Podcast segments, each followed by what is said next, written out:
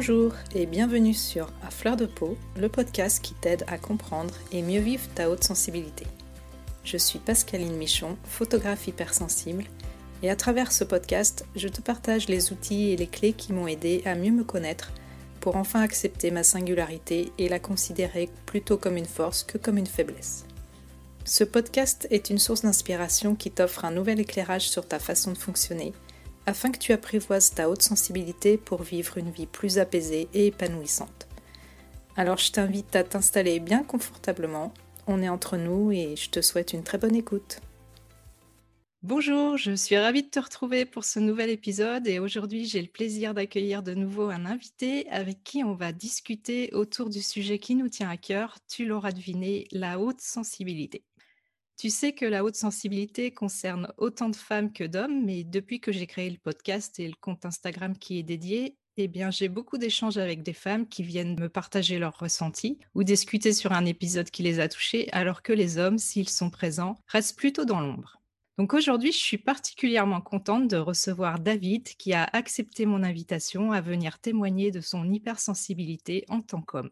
David a récemment créé un blog avec son ami Séléné sur le sujet de la haute sensibilité qui s'appelle Deeply Sensitive. Ils ont également un compte Instagram du même nom et c'est comme ça qu'on a fait connaissance puisqu'ils m'ont fait l'immense plaisir de mettre le podcast à fleur de peau à l'honneur sur leur site. Bonjour David. Je suis vraiment ravie de t'accueillir sur le podcast. Bah, moi aussi, je suis très, très honorée. Bonjour à toi, bonjour à, tous les auditeurs de ton podcast. Et je suis très, très content de pouvoir échanger avec toi aujourd'hui. Et bah pareil, je suis très contente. Est-ce que tu as envie de rajouter quelque chose pour te présenter un petit peu plus par rapport à ce que j'ai déjà dit ou pas? Bah écoute, à part que voilà, j'ai euh, j'ai 29 ans. En effet, on a créé euh, Deeply Sensitive avec, euh, avec Séléné. Et l'Instagram, non, tu as tout, as tout bien résumé. J'ai tout bien dit. Bon, c'est parfait. J'ai bien appris ma leçon alors. alors, du coup, on va attaquer les questions. Si tu es OK, comment tu as découvert ta haute sensibilité, toi, et depuis quand tu sais que tu es hypersensible? Alors, j'ai découvert mon hypersensibilité il y a environ deux ans. Euh, je vivais des moments qui n'étaient pas très faciles et émotionnellement, euh, j'étais vraiment, je pense, au bord du, du burn-out. Et euh, on m'avait déjà fait la réflexion comme quoi j'étais une personne qui était très sensible et que j'étais une personne finalement très, très à fleur de peau. Et il y a une personne en particulier pour qui, pour moi, la vie était très, très important et qui me le disait pas forcément de manière très bienveillante. Donc, grosse, grosse remise en question. Euh, j'ai commencé à chercher, en fait, euh, sur Internet, à comment devenir moins sensible et moins à fleur de peau. Ce n'était pas forcément la ouais. euh, donc, finalement, je suis tombée bah, sur des articles sur ces personnes qui sont très, très à fleur de peau et donc sur l'hypersensibilité. Donc, euh, j'ai lu voilà, plusieurs témoignages, euh, plusieurs récits Sauf que, euh, sachant que sur Internet, on a un peu de tout et, de rien, mmh. euh, j'ai quand même euh, voilà, lancé sur, via une story Instagram demander bah, tout simplement à des proches s'ils en avaient déjà entendu parler et s'ils connaissaient des personnes hypersensibles. Et c'est tout naturellement que c'est l'aîné, donc mon ami qui est aussi coéquipière sur Deeply Sensitive, m'a répondu et m'a donné voilà des, ouvrages. elle m'a rassuré. Enfin, voilà, toute gentille comme comme je la connais. Et donc, euh, bah, j'ai commencé à lire du coup, euh, enfin, je l'ai lu même entièrement, euh, le livre d'Hélène Aron, L'hypersensibilité, mieux se comprendre pour mieux s'accepter. Et je me suis retrouvée vraiment totalement dans, dans, dans, dans le livre. J'ai fait le test. Alors, je ne suis pas partie voir un professionnel parce que au fur et à mesure que j'avançais, pour moi, c'était vraiment voilà une question de ressenti et je ressentais pas forcément le besoin d'en parler à un professionnel. Et j'avais Séléné aussi qui était là, donc c'était vraiment facile de pouvoir en discuter avec quelqu'un. Ouais, c'est important ça.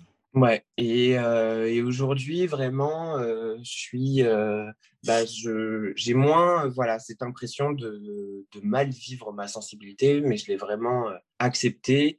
J'essaye vraiment d'en faire une force aujourd'hui. Et bon, j'ai la chance, voilà, d'avoir Séléné qui est là, avec lequel je peux en discuter. mes proches aussi l'ont accepté. Cette personne qui m'a un peu justement mis dans cette, cette idée dans la tête comme quoi c'était mal, bah, aujourd'hui je la côtoie plus. Donc comme ça, c'est clair. comme ça, c'est clair. Et aujourd'hui, bon, même si j'ai accepté ma sensibilité, je continue à me documenter, à lire des podcasts. Donc là, le dernier livre que j'ai acheté, c'était sur l'hypersensibilité pour les nuls. Oui, de Saverio Tomasella et l'autre auteur, je ne me rappelle plus qui c'est. Cédric Vitali. D'accord. Donc, je continue de me documenter pour moi, mais aussi pour le blog. Et du coup, bah, cette découverte m'a permis déjà de, répondre à certaines questions que je me posais et de revoir aussi ben, certains comportements que j'avais eu dans le passé et d'apporter des réponses, voilà, à finalement beaucoup de questions que je me posais. Ouais, je pense qu'en fait, on a tous plus ou moins le, même cheminement. Moi, c'est pareil. Euh, le livre d'Hélène Aron, euh, c'est un peu ma Bible, on va dire. C'est ça. Donc, euh, voilà. Et du coup, comment tu l'as vécu dans ton enfance? Est-ce que tu ressentais déjà que, que tu n'étais pas forcément comme les autres ou que tu ressentais un décalage par rapport alors, c'est vrai que durant, enfin, durant l'enfance, la primaire, ça allait. Je pense que je ne me posais pas beaucoup de questions parce que bon, quand on est enfant, mmh.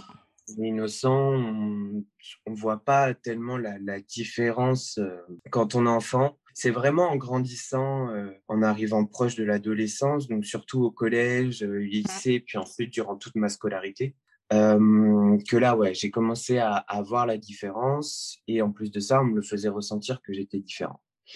Donc, euh, c'était pas, voilà, la, période collège n'était pas forcément la plus facile. Alors, même si j'avais vraiment un groupe d'amis très, très solide, je voyais quand même clairement qu'il y avait quelque chose qui était différent. Au lycée, pareil. dans mes études supérieures également. Et j'ai plutôt, ouais, pas forcément de très très bons souvenirs du de cette période-là, ouais. C'est ça, exactement. Et heureusement, euh, j'avais vraiment ma famille euh, qui, qui, était là pour m'épauler et ces quelques amis quand même sur lesquels je pouvais compter. Ouais, c'est important.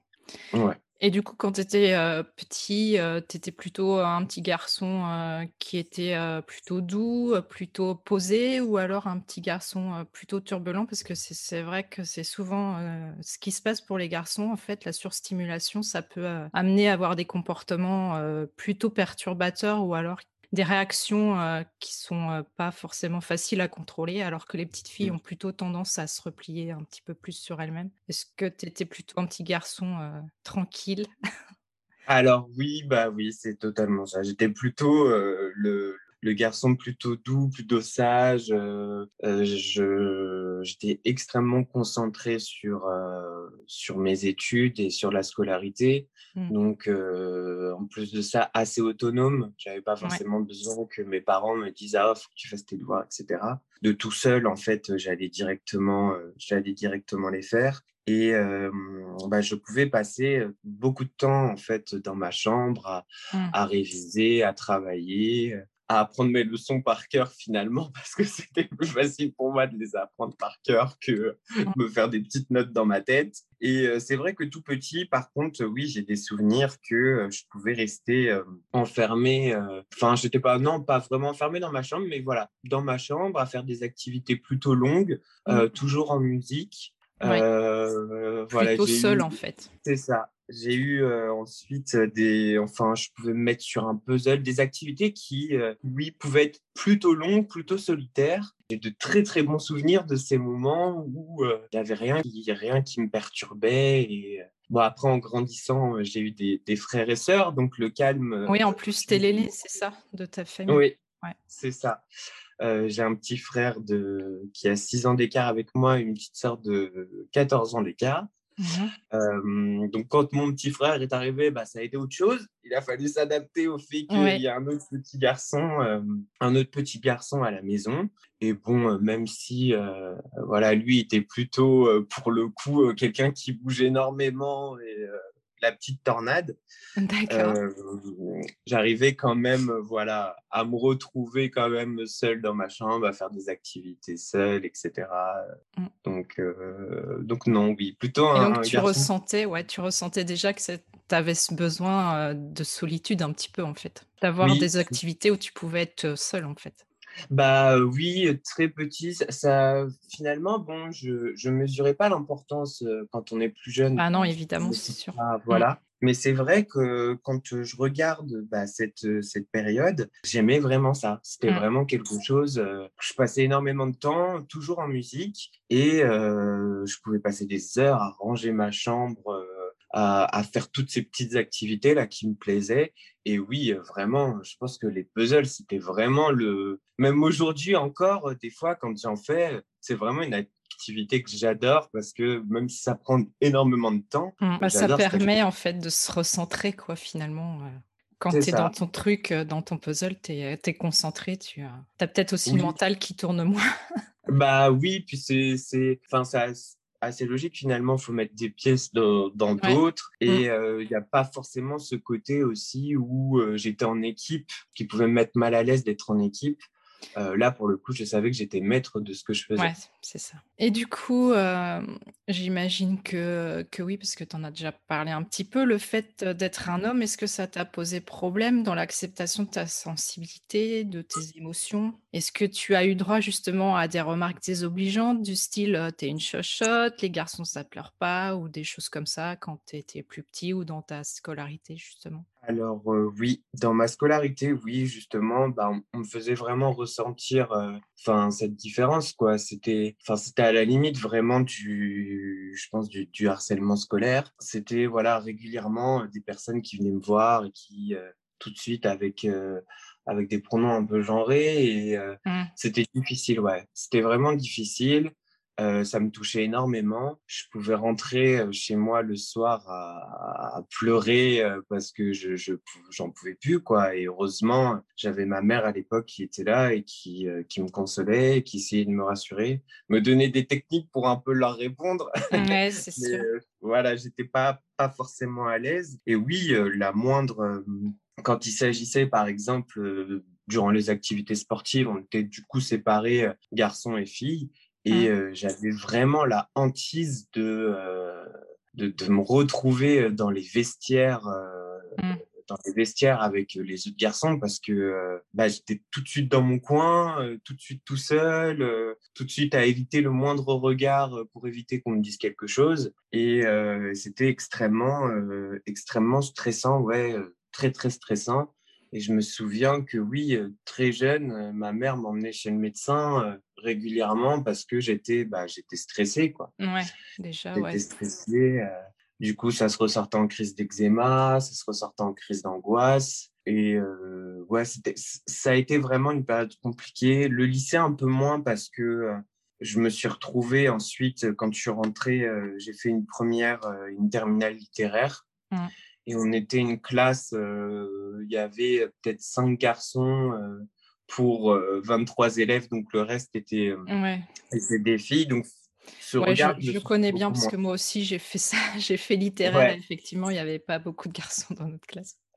Oui, voilà. Donc bah, ça s'est mieux passé, je dirais, mmh. le, lycée. Puis ensuite est arrivé bah, les études. Et là, les études, je suis allé en, en, DUT.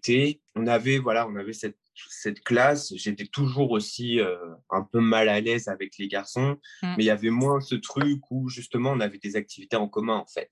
Puis après, euh, il y a aussi un peu plus de maturité, j'imagine. C'est vrai qu'au collège, euh, au collège, souvent, il n'y a pas beaucoup de tendresse entre les élèves quand. Bah, c'est ça. voilà, c'est vrai que c'est une période qui n'est pas forcément évidente. Ouais, au collège, bah, tout de suite, quand tu es différent, on le remarque. C'est ça. Et, et, on appuie dessus. Et, et c'est pour ça aujourd'hui que je comprends un peu certains élèves qui essayent de, se mettre dans le moule finalement, mmh. même si c'est difficile, mais, mais qui essayent, quoi. Et, qui restent un peu effacés, qui disent pas grand chose. Donc, donc par moment, ouais, j'avais tendance à, vouloir, plus en grandissant, ouais, dans les études, euh, j'avais tendance à vouloir euh, jouer un peu un rôle, un rôle, ouais. à me suradapter pour euh, pour essayer de, de, passer. Sauf que bon, bah, ça fonctionnait pas forcément parce que chasser le naturel, il revient. ouais, c'est ça.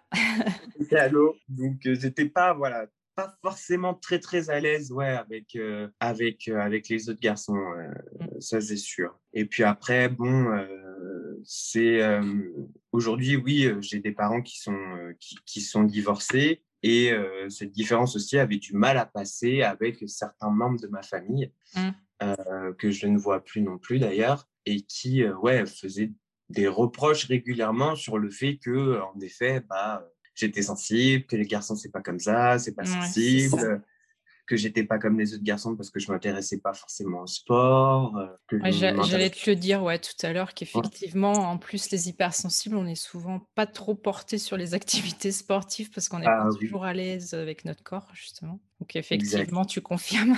ouais, exactement. Bah, puis euh, ce côté aussi de, de jouer en équipe, quoi. Mmh. Je sais qu'il y a beaucoup d'hypersensibles qui préfèrent être, euh, être solitaires et finalement être dans leur coin, faire des activités que, dans lesquelles voilà, ils savent qu'ils vont pas être en interaction avec les autres. Mm. Et, euh, et, moi, c'était totalement ça. J'étais ultra gêné à chaque fois, à chaque activité sportive qu'il fallait faire en groupe. Euh, j'étais hyper gêné, ultra maladroit. Ouais. Ça se ressentait. Et bon, bah, et puis du coup, toi, tu n'as pas envie de te faire remarquer, puis finalement, c'est l'effet inverse qui se produit. Bah oui, c'est ça, exactement. c'est ça. On connaît bien ça, ouais. Oui. Donc du coup, tu dirais que tu as plutôt une personnalité euh, plus introvertie finalement. Alors, ça, dépend. Euh, quand je suis en, compagnie de, de, personnes que je connais pas forcément, ouais, je vais être très, très, euh, très introverti et, plutôt réservé parce que voilà, j'ai toujours cette peur en quelque sorte d'être euh, d'être jugé. Mmh. Et, et donc, du coup, je préfère qu'on me remarque pas trop. Euh, alors que quand je suis avec ben, des, des, amis que je connais depuis très très longtemps, alors là, il n'y a vraiment pas de souci. C'est extraverti et, et je vais parler, je vais être comme je suis suis au naturel et, là, il n'y a vraiment pas de problème. Mais oui, euh, il y a certains groupes, je sais, avec lesquels, de personnes que je côtoie pas forcément tous les jours, mais que je vois quand même, avec lesquels, ouais, je suis différent de ce que je suis au naturel, quoi. Ouais, tu as besoin de te sentir en confiance, en fait. pour. Euh, Exactement, c'est ça. Comme beaucoup d'hypersensibles. Oui. Est-ce que toi aussi, du coup, euh, tu as cette impression aussi de te poser en observateur, justement, quand tu es, es, dans un groupe? Euh, oui, totalement. Surtout quand je suis voilà dans un groupe que que je connais pas, euh, que je connais pas forcément. Euh, ouais, je vais, euh, je vais observer. Euh, euh alors généralement, j'évite de trop analyser pour éviter de me faire euh, bah, des, des, jugements trop actifs finalement et de juger la personne plutôt que de me dire bon bah là à tel moment elle est comme ça, va pas chercher forcément à juger tout de suite, à tout de suite la catégoriser en fait. Mmh. Donc oui, après c'est quelque chose que je fais, je, je le cherche pas forcément en fait. Ça, ça c'est naturel, ouais. Naturellement, voilà. Mmh c'est tout naturel où, je vais observer. Bon, après, même dans mon groupe, euh, vraiment mon groupe d'amis et mon cercle social que je connais bien, j'ai tendance à, à, observer de manière inconsciente. Mmh, Mais mmh. c'est vrai que c'est d'autant plus finalement parce que du coup, on parle pas beaucoup quand on est avec des groupes qu'on connaît pas. C'est ça. Donc forcément, bah, ce qui nous reste, c'est l'observation. quoi. Ouais, Voilà. je connais bien ça, moi aussi. Euh, du coup, euh, qu'est-ce que Comment tu peux dire que ta, ta sensibilité, elle se manifeste euh, plutôt euh, au niveau sensoriel chez toi, émotionnel ou les deux? Alors, les deux, véritablement, mmh. les deux. Je suis sensible, je suis extrêmement sensible au toucher. Bah, du coup, je fais de, voilà, je fais de l'eczéma. Ouais. Alors, j'en fais depuis que je suis tout petit, mais donc dû à plusieurs choses, des allergies, etc. Euh, j'ai du mal, par exemple, avec les matières, avec certaines matières. Donc, du coup, je ne porte pas forcément euh, mmh. toutes les matières. Euh, J'essaye de porter, d'éviter des choses qui me collent mmh. euh, parce que des vêtements qui, qui, sont un peu trop, un peu trop serrés parce que, bah, au bout d'un moment, ça me démange. la lumière également, je, je suis pas très fan des lumières blanches et des lumières un peu fortes. Un peu fortes, ouais. Ouais. Chez moi, par exemple, je m'éclaire qu'avec des guirlandes euh, LED euh, couleur euh, chaude, un peu jaune, mmh. parce que c'est des, des lumières qui m'apaisent, des couleurs qui m'apaisent, et que les lumières blanches, ben, j'ai l'impression qu'elles m'agressent. Ouais, c'est ça, ça, ça, agresse. Je me sens pas forcément bien. Ouais. le son, bah, je, la musique, c'est vraiment un, comment dire, un moyen de, pas de m'exprimer, mais de, de ressentir beaucoup de choses. Mmh. Donc, je suis très, très sensible à, à la musique. après, les sons forts, oui, les travaux, par exemple, je suis dans une région où il y a énormément... piqueur, par exemple. Ah ouais, c'est juste affreux. À mon travail, je suis entouré de, de chantiers, de chantiers, et c'est c'est affreux quoi. Tous les jours, on entend un camion, une perceuse. c'est horrible, horrible, horrible. Est-ce que du coup, tu mets des choses en place pour te protéger par rapport à ça ou, tu, tu, subis? Bah, C'est un peu compliqué parce que, parce que du coup, la, le bâtiment dans lequel je travaille n'est pas forcément très bien isolé, donc je suis obligé de, de les entendre. Après, je réponds au téléphone, donc c'est pas non plus essayer de mettre des écouteurs, etc. C'est pas évident, mais ouais, généralement, je suis toujours avec mes écouteurs à mettre un petit fond musical pour essayer de justement de d'effacer ce, ce, bruit nocif. Est-ce que tu le ressens du coup après en fin de journée ça, ah, te, ça, te, fatigue? Totalement, ouais, totalement, totalement. Je suis le soir quand je rentre chez moi. En plus de ça, j'ai des bouchons sur la route matin et soir. Donc, quand je rentre, je suis totalement euh, mais HS. HS. Euh, j'ai besoin d'un petit temps pour, euh, pour je me pose en fait quand je rentre. voilà, je, je me pose un peu. Ça dure pas longtemps, c'est généralement juste quelques minutes. Et puis après, je repars parce que je fais beaucoup de choses le soir. Mais, euh, mais oui, c'est extrêmement euh, fatigant, ce, bruit, euh, même dans les bouchons, le bruit des voitures, etc., me fatigue, me fatigue énormément. Et puis, bah, sur le plan émotionnel, oui, je, suis toujours en recherche de, toujours en recherche de profondeur finalement. Mmh. Voilà, je, cherche toujours, ouais, il y a vraiment cette recherche de, de sens constamment sur, sur tout, beaucoup de questionnements, beaucoup de d'introspection. Euh, j'en profite du coup des fois durant les bouchons pour euh, sur à penser à un sujet et à l'approfondir, à me faire plein de réflexions là-dessus. Euh, le, mental qui turbine en permanence, quoi. Exactement, c'est ça. Puis bon, quand on est hypersensible, euh, souvent, voilà, on va partir d'une réflexion qui va en amener à une autre, et puis qui va en amener à une autre, et puis finalement, mm. c'est infini. C'est infini, ouais. ouais, c'est ça. On n'en sort jamais, en fait. Voilà, exactement. Puis oui, a ce côté, euh, ce côté à fleur de peau, très vite, euh, très vite touché, alors de manière négative comme positive, hein, sur, mm. sur les deux plans donc oui, c'est aujourd'hui voilà, je avant j'avais tendance à, à, me dire qu'il fallait que, que, je coupe un peu ça et que j'évite d'être trop à fleur de peau.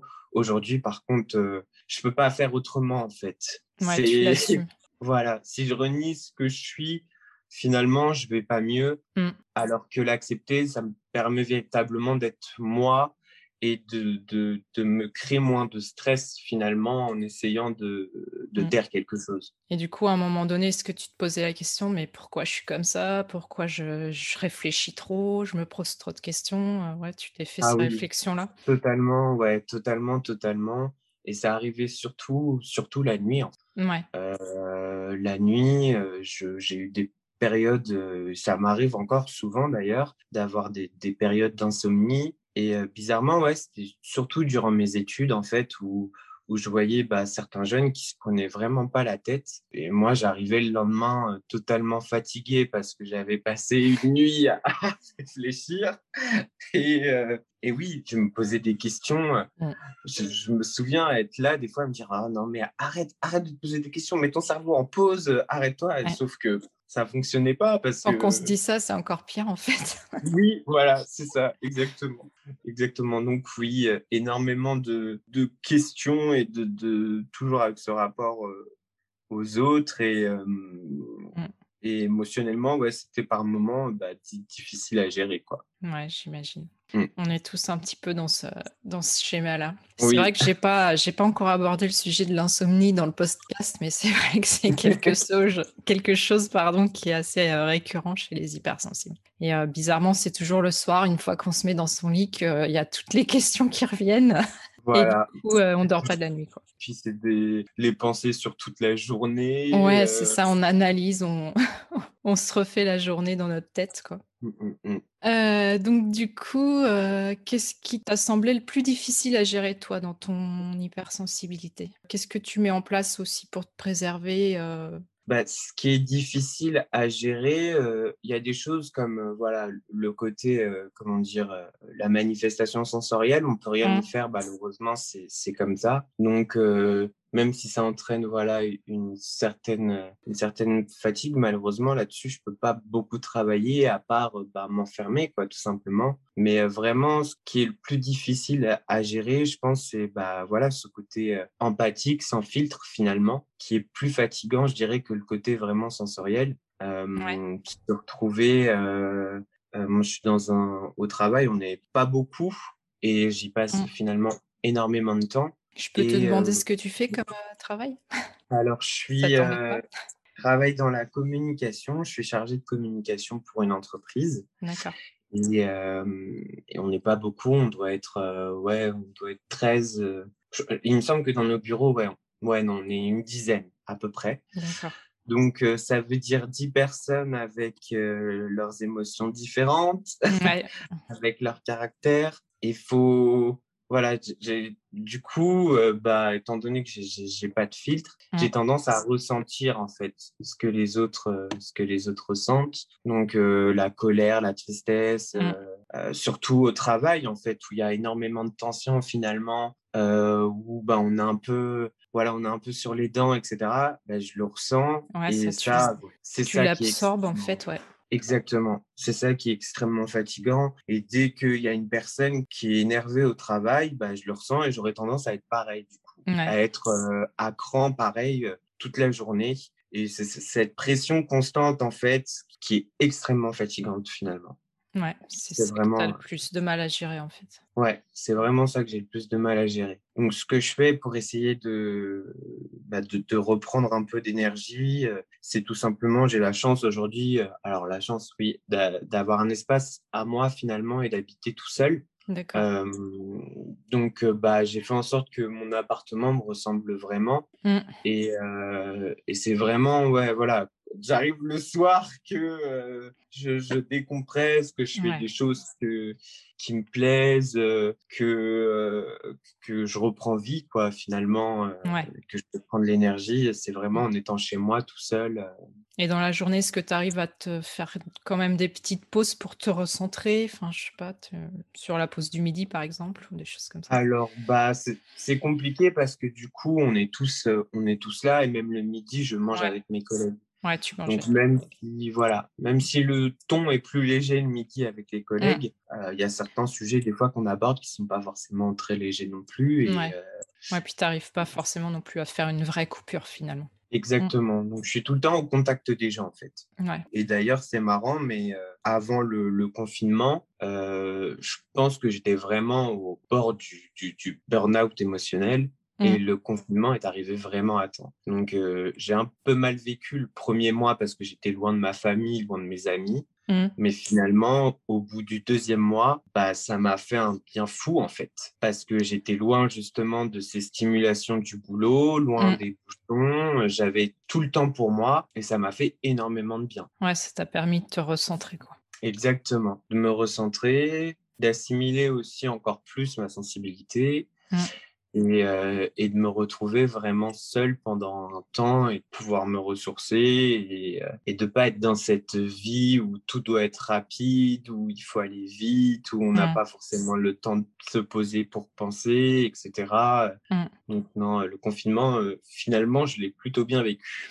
Ouais, j'allais te demander parce que c'est vrai qu'il y a pas mal d'hypersensibles, en tout cas d'hypersensibles plutôt introvertis, qui, qui ont bien vécu le confinement finalement, parce que c'était une mmh. période plutôt qui nous a permis d'être un petit peu dans l'introspection, de se recentrer sur soi, sur sa famille quand on était en famille, des choses comme ça. Et en fait, euh, mmh. c'est vrai que moi personnellement, j'ai très bien vécu le confinement. Et c'est beaucoup le cas de, des hypersensibles, en fait. Donc, tu confirmes que, enfin, même si ça a été difficile au départ, en fait, finalement, euh, ouais. tu l'as plutôt pas trop mal vécu, toi. Ah non, je l'ai très, très bien vécu même. J'avais vraiment, vraiment, voilà, ce, le fait d'être en retrait de cette vie un peu active. Alors, je continue à travailler. Euh, j'étais en télétravail. J'étais quand même en télétravail. Donc, du coup, j'avais pas ce. Mes semaines euh, étaient comme comme d'habitude en fait avec euh, mes horaires normaux mais voilà le fait d'enlever bah, cette partie cette partie bouchon cette partie mmh. où je suis pas j'ai pas mes collègues qui viennent me voir dans mon bureau ou qu'il faut que j'aille voir etc plus le bruit extérieur s'il y a des travaux Exactement. Euh, bah, finalement, ça m'a fait, euh, ça m'a fait un bien vraiment, vraiment énorme, quoi. Euh, donc d'avoir le temps de, de, tout faire, de, enfin de tout faire, d'avoir le temps de, de, se poser réellement, de, de bien réfléchir, de prendre le temps en fin de compte, ouais. Voilà, c'est ça, mmh. de prendre le temps. Je pense que les hypersensibles, on, ouais, on a besoin de prendre notre temps pour mieux comprendre ce qui nous entoure. Mmh. Puis ça, ça nous fait du bien aussi de, de d'avoir à réfléchir sur des sujets. Euh, mm. Je me sens réellement en vie, en fait, euh, quand je commence à réfléchir sur un sujet. Oui, je comprends.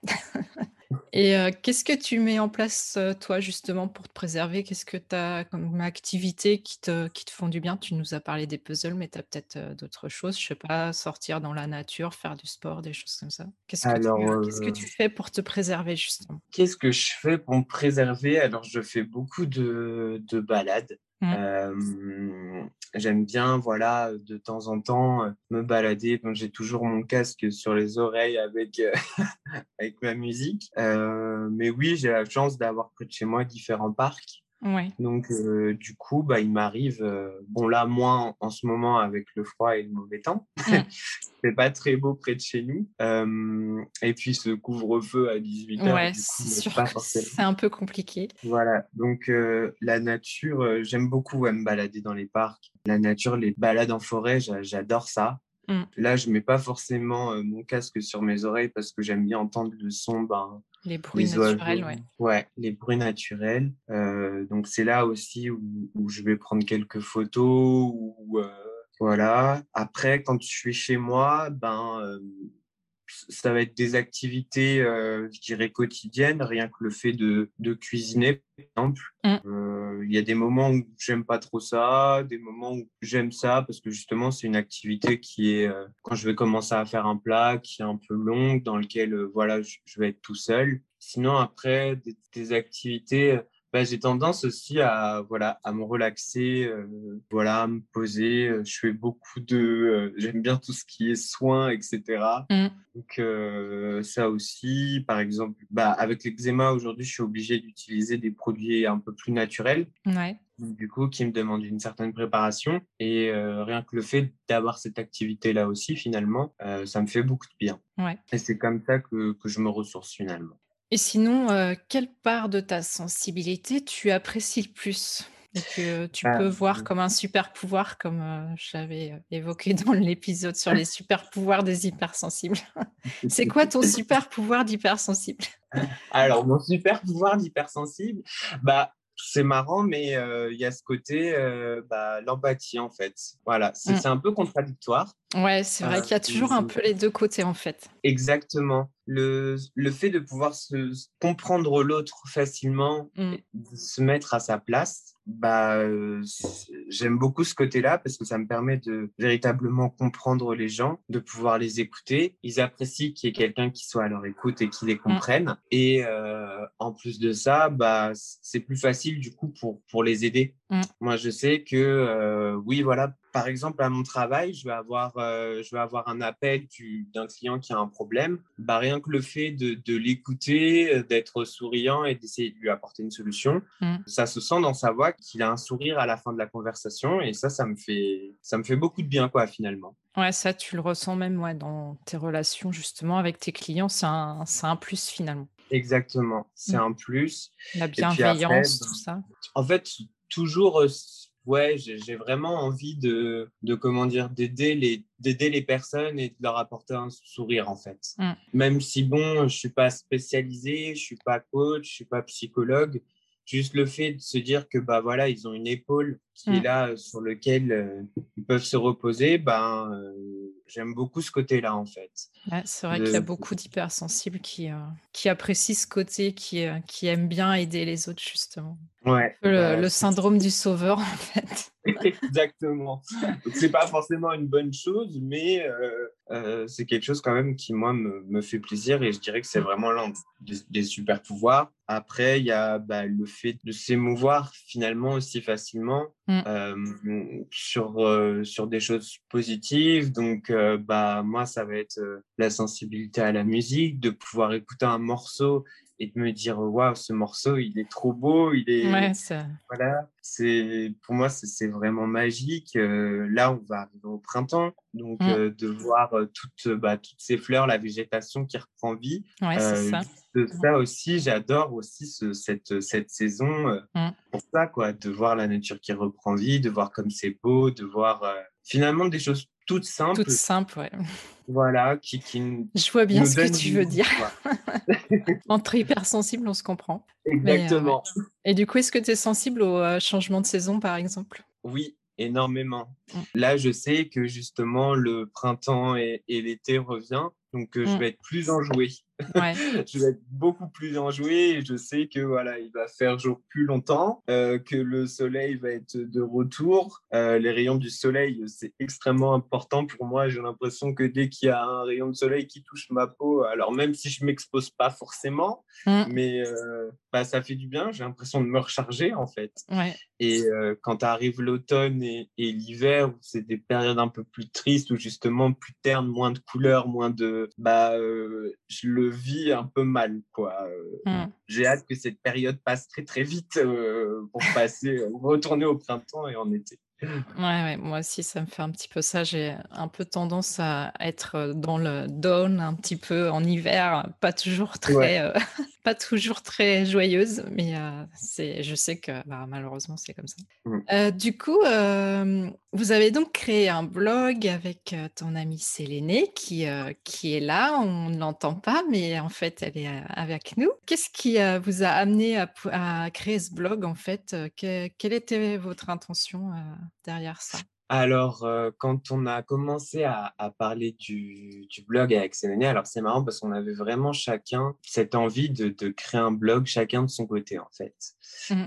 Et Séléné m'en a parlé et je lui ai dit mais c'est marrant, j'ai exactement la même idée, j'aimerais bien faire quelque chose euh, sur, euh, sur l'hypersensibilité. Et on a vraiment eu vraiment cette envie commune en fait d'aider les personnes hautement sensibles. Et je ne sais pas si, si on arrivera à faire avancer la cause de l'hypersensibilité, mais c'est vraiment ce qu'on aimerait. Donc, euh, on a vu que euh, les témoignages sont extrêmement importants pour les personnes qui se découvrent hypersensibles et que ça aide à s'accepter. Donc, euh, on aimerait en fait vraiment que voilà, une personne hautement sensible ou non d'ailleurs qui, qui, souhaite se renseigner, quand elle tombe sur notre blog, bah, elle puisse trouver déjà nos témoignages, mais aussi ceux d'autres personnes. Donc là, d'ailleurs, on travaille actuellement sur, euh, sur des témoignages d'autres personnes, euh, qu'elles puissent y trouver aussi bah, toutes les références, donc notamment ton podcast. Oui, euh, merci d'ailleurs. Franchement, j'ai été très touchée que vous mettiez le podcast à fleur de peau à l'honneur sur le sur le blog. Ça m'a vraiment fait très plaisir. Mais de rien, c'est tout naturel. En plus, on l'a écouté tous les deux. Donc, euh, c'était, voilà, c'est vraiment proposer bah, à toutes ces personnes qui se découvrent de pouvoir découvrir d'autres profils hypersensibles. Mm. Surtout qu'on est, finalement, on est tous différents. Tous différents. C'est vrai que moi, j'insiste aussi là-dessus. C'est vrai qu'on mm. on a beau avoir cette caractéristique de l'hypersensibilité, on est chacun, chacun, on a notre personnalité, on est tous différents en fin de compte. Exactement. Donc, euh, je sais que voilà, moi et Séléné, même si on a cette caractéristique en commun, on réagit pas forcément de la même manière. Mm. Rien que ça, c'est important. Donc, ton témoignage euh, et ton podcast est aussi important que tous les autres finalement et mm. que les nôtres. Donc, on voulait vraiment que voilà, sur le site, on puisse se rendre compte justement de toute cette diversité Mmh. que ce soit homme, femme, euh, euh, n'importe quel type d'âge, euh, de pouvoir vraiment réunir tout ça pour que finalement, bah voilà, une personne qui aujourd'hui a du mal à s'accepter puisse voir tous ces profils différents et mmh. puisse se dire bon bah je finalement je je suis pas enfin, je suis différente certes, mais il y a des personnes qui me ressentent et je mmh. suis pas, je suis pas folle, quoi. Voilà. Ouais, c'est vrai que c'est une question qu'on se pose quand même assez fréquemment. Enfin, en tout cas, quand on n'est pas trop au courant de ce qu'est la haute sensibilité, c'est est-ce que je suis normale Est-ce que je suis pas fou? Enfin, c'est vrai que c'est mmh. perturbant de se poser ce genre de questions quand même. Exactement. Donc c'est vrai que c'est important d'avoir des ressources justement pour pouvoir se renseigner sur tout ça. Ouais, parce que c'est super important. Alors aujourd'hui, le site est, enfin le site est tout récent. On l'a mmh. sorti au mois de, de, janvier, je crois fin janvier. Donc on n'a pas encore exploré bah, toutes nos. Et puis je pense qu'on aura toujours des choses à explorer en fait. c'est que même si avec Séléné, voilà, aujourd'hui on a des idées de d'articles qu'on aimerait faire, on sait que étant donné qu'on a des personnalités finalement, bon, je dirais pas complexes, mais avec mmh. plein de facettes, il y aura toujours, je pense, des choses à, à découvrir, toujours des choses à travailler sur lesquelles on pourra discuter. Et je suis sûr que même entre nous, en, fait, en hypersensibles, même si on est des personnes qui avons tendance à un peu s'enfermer, il y a mmh. quand même cette bienveillance qui fait que bah, on, échange toujours comme toi et moi on le mmh. fait aujourd'hui. Voilà. Il y aura toujours cet échange, cette entraide. Et ça aussi, c'est extrêmement beau à voir et c'est le message qu'on aimerait faire passer aussi via le blog. Mmh. C'est vrai que moi j'ai remarqué qu'on a beau être, enfin par exemple une personnalité introvertie, on a vraiment un besoin d'être en lien avec les autres finalement. Et en fait c'est une façon de contribuer. Par exemple, bah, moi c'est le podcast, vous c'est le, le blog et on a, on a vraiment ce besoin justement d'apporter quelque chose aux autres en fait. Ouais, d'apporter. Bah, c'est pour ça que d'ailleurs aujourd'hui de pouvoir te rencontrer, même si j'avais voilà cette petite appréhension de me dire que bah, répondre à des questions, c'est un peu compliqué. Mmh. Mais juste le fait voilà, de savoir que j'allais te rencontrer, que justement on, allait discuter, bah, j'avais hâte, vraiment très très hâte de faire ta connaissance. Et je te remercie d'ailleurs de, bah, pareil. m'inviter parce que euh, parce que j'avais vraiment hâte ouais, de, te rencontrer, de me dire ah c'est cool, je vais pouvoir discuter avec euh, avec une hypersensible aussi. ouais, non mais c'est vrai que c'est important de pouvoir euh, échanger entre entre hypersensibles, ça rassure de voir que finalement euh, on n'est pas tout seul quoi. Mmh. Et puis finalement, on est quand même à peu près 30% de la population à être hypersensible, donc ça représente pas rien non plus, quoi. On, est quelques-uns à être hypersensibles, donc je pense qu'effectivement, moi aussi, avec le podcast, mon message que j'ai envie de faire passer, c'est ça, c'est qu'on n'est pas tout seul, quoi. Et si je peux, à travers le podcast, aider d'autres personnes à se découvrir hypersensibles, c'est hyper important. Quoi. Et j'imagine que votre intention avec le blog, c'est la même chose. Exactement oui, voilà. C'est vraiment euh, ce qu'on souhaite avec, euh, avec Séléné. Et euh, du coup, le fait qu'on soit deux aussi, ça nous aide tous les deux, quoi, parce que on a tendance en plus de ça à, voilà, du coup, se demander conseil tous les deux. Ouais, puis vous avez chacun votre regard, j'imagine, donc du coup, ça, Exactement. se complète. Exactement. Donc, c'est voilà, différent, mais, mais on a cette même force et cette même passion qui nous anime. Ah, c'est bien que tu parles de force parce qu'en fait, on, on dit toujours que, enfin, on dit toujours dans l'inconscient collectif, en tout cas, les hypersensibles, c'est des personnes fragiles, vulnérables, etc.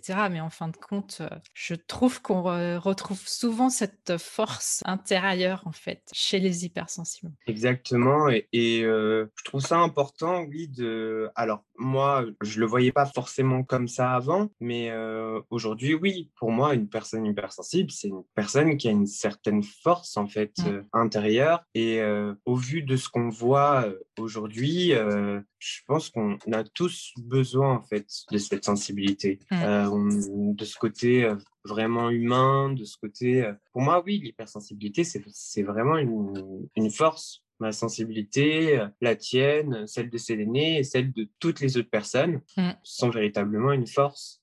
Voilà, la vie, finalement, ça ne sera pas de toujours aller vite. Mmh un moment, il faudra vraiment qu'on se pose pour, euh, pour réfléchir et euh, faire ressortir le meilleur chez l'être humain.